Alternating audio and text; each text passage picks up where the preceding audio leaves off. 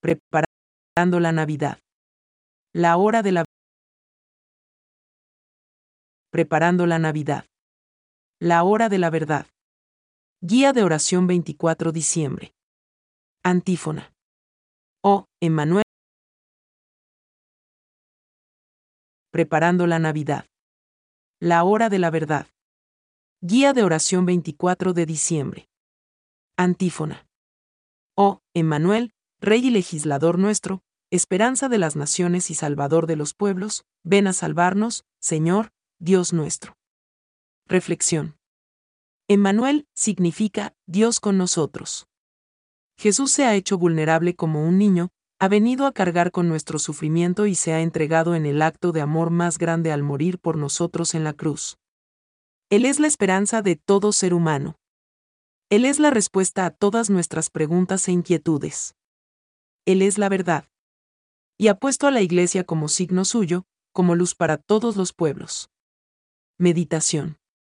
Tanto hemos esperado la segunda venida de nuestro Redentor.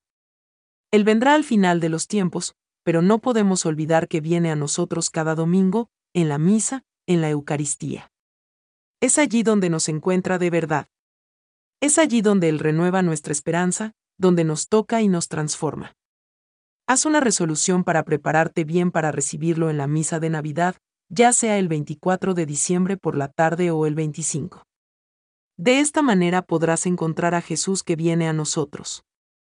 Como preparación, puedes meditar los misterios gozosos del rosario, leer las lecturas de la misa de antemano o tomarte un tiempo para centrar tu corazón antes de la celebración eucarística.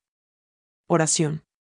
Señor, te pido por la Iglesia, por nuestros sacerdotes, para que sean testigos de tu amor y verdad ante el mundo. Ruego que me ayudes a mí y a mis seres queridos a prepararnos para recibirte en esta Navidad, en la Eucaristía y en nuestra vida diaria. Transforma nuestra vida, Jesús. Te amo, ayúdame a amarte más.